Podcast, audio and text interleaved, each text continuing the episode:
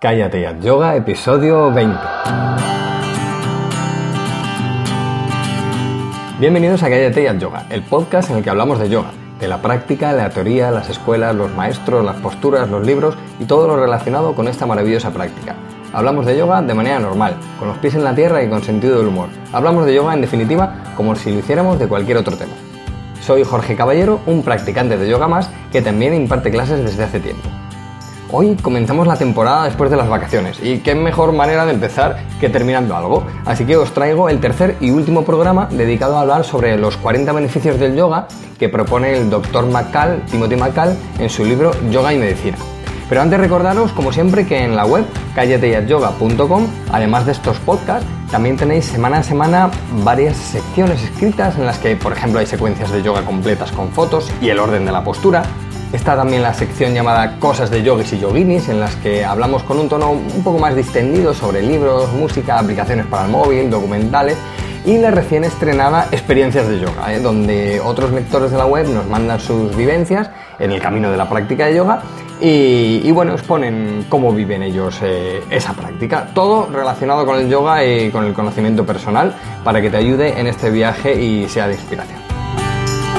Ah, y que no se me olvide mencionar que si no estás suscrito a la newsletter, eh, lo tienes que hacer, ¿eh? ya que te llevas un regalo, concretamente la guía que he escrito para aprender a practicar yoga en casa. Así que si quieres descargarla, la tienes disponible en la web de forma gratuita. Bueno, vamos con el episodio de hoy. Los 40 beneficios del yoga, eh, la tercera parte.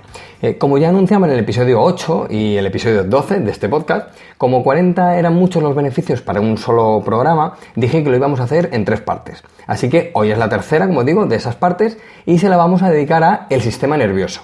Recordar solamente que la primera parte se la dedicamos a los beneficios que tiene el yoga para la estructura corporal y la segunda a la función corporal. Y si no lo habéis escuchado, merece la pena oírlo. Estoy hablando, para el que se incorpore ahora al podcast, del doctor Timothy McCall y su libro Yoga y Medicina, prescripción del yoga para la salud. Hoy en esta tercera parte le toca el turno al sistema nervioso y ojo, que aunque parece lo menos interesante, creo que os va a sorprender. Siempre digo que para mí lo ideal en las clases no es ponerse a hablar de los beneficios de las posturas, sino que es mejor dedicarlo a indicar cómo hacer bien esas posturas para refinarlas y que vengan todos esos beneficios, ¿eh? porque cuanto mejor esté hecha la postura, más beneficios vamos a obtener. No obstante, es muy interesante saber em, cómo y de qué manera actúa el yoga en beneficio de la salud y qué mejor forma de hacerlo que de la mano de un doctor en medicina y que además es un estudioso del yoga como es el doctor Macal, ¿os parece? Así que venga, vamos a ello. Bueno, la lista de los beneficios que nos plantea para la temática que he elegido y titulado El sistema nervioso son 12 y son los siguientes.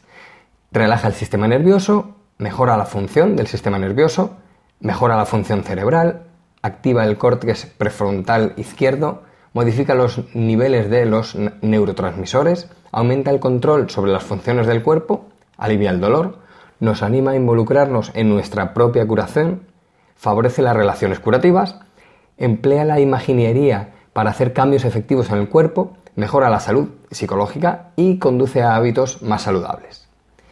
Venga, vamos a ver eso en detalle, esos beneficios del yoga para el sistema nervioso. Decíamos eh, el punto 1 y 2, mejora y relaja el sistema nervioso.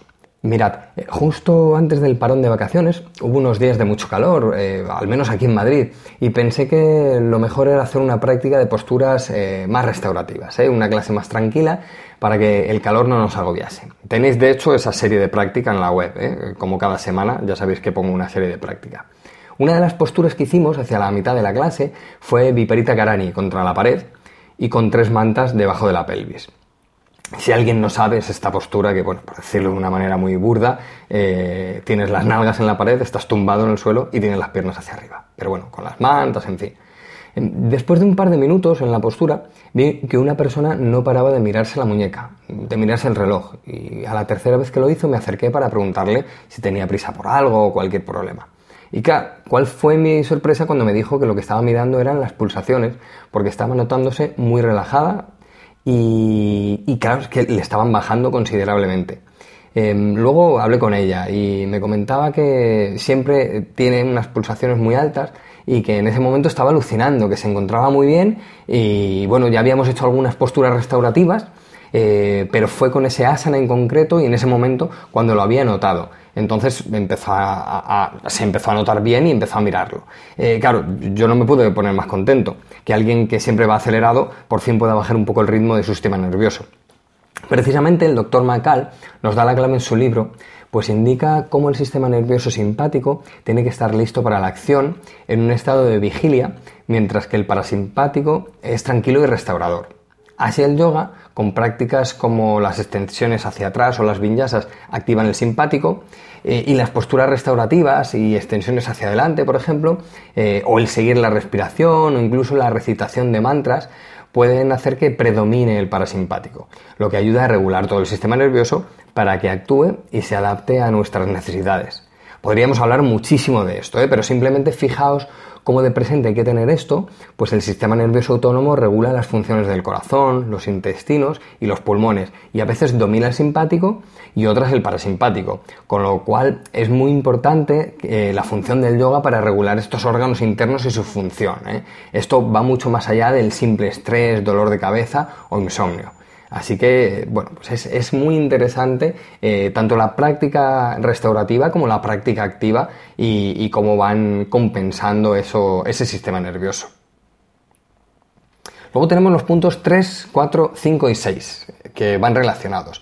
Eh, mejora la función cerebral, activa el córtex prefrontal izquierdo, modifica los niveles de los neurotransmisores y aumenta el control sobre las funciones del cuerpo. Esto es muy interesante. Aquí nos dice Macal que el yoga, con toda su variedad de asanas, pranayama, visualizaciones, mantras y meditación, hace que el cerebro cree nuevas sinapsis, las conexiones entre las neuronas, eh, que mejoran la neuroplasticidad, que es la capacidad que tiene el cerebro de cambiar y adaptarse y eh, mejora la función cerebral. Y también nos indica que mediante un escáner cerebral en varios estudios se han demostrado cómo el córtex prefrontal izquierdo muestra una mayor actividad y esta se asocia con mayores niveles de felicidad, más amplitud y flexibilidad en las opiniones y una mejora de la función inmune. De la función inmune. Es decir, que la meditación no solo va a ayudarte a estar más en calma, sino que directamente va a mejorar tu función inmune y te va a hacer más feliz. Finalmente nos habla de otro estudio llevado a cabo en la India que reflejaba cómo una práctica de yoga solamente de, entre 3 a 6 meses mejoraba a los, pacientes con depresión, ya que mejoraba los niveles de los neurotransmisores y de serotonina, lo que ayuda a mejorar el estado de ánimo. Esto es tan interesante, tanto, que luego es difícil no evangelizar a la gente para que venga a hacer yoga. ¿Nos pasa? Que la gente te pregunta, oye, ¿por qué haces yoga? Y claro, tú no le puedes contestar. Eh, te preguntan que si os sentáis con los ojos cerrados, hacéis el om, y claro, a ti te entra la risa. Hacemos tantas cosas y llegamos tan profundo que no se puede medir con palabras. Y todo esto hace que tengamos más control sobre las funciones del cuerpo, lo que puede ayudarnos para en un momento de malestar de algún tipo, recuperemos algunas asanas, respiraciones o nos pongamos a hacer meditación para recuperar nuestro bienestar. Luego tenemos los puntos 7, 8 y 9. Alivia el dolor y ayuda a involucrarnos en nuestra propia curación y favorece las relaciones curativas. Claro, aquí estamos hablando del alivio del dolor en cuanto al sistema nervioso se refiere, porque es evidente que las implicaciones mecánicas que tiene el yoga son suficientes para paliar dolores de diversas índoles. Eh, y una de las razones principales por las que la gente comienza a practicar yoga. Y quiero hacer un apunte en cuanto a esto se refiere, aunque me salga del tema. Y es que a veces la gente se cree que en yoga em, solo hacemos estiramientos y que un simple estiramiento no va a curar sus males.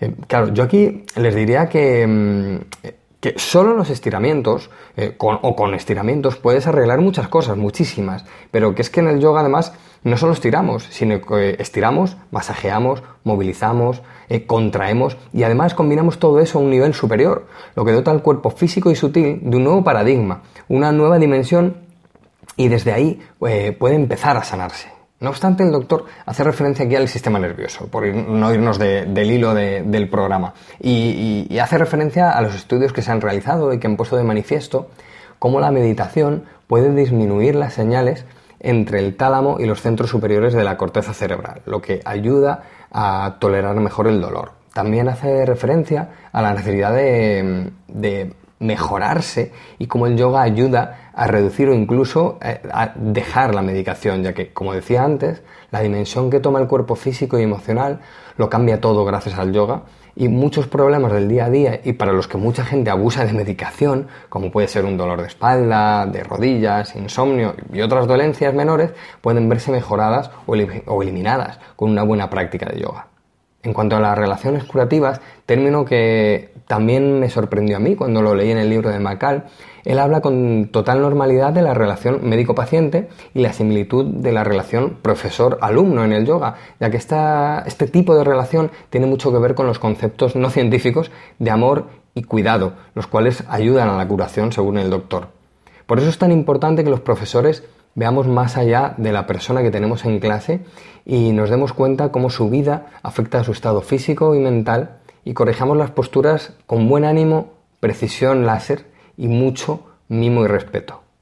Vamos al punto 10. Emplea la imaginería para hacer cambios efectivos en el cuerpo. Un punto interesante es este, y Macal nos habla de cómo la visualización puede hacer cambios mentales corporales.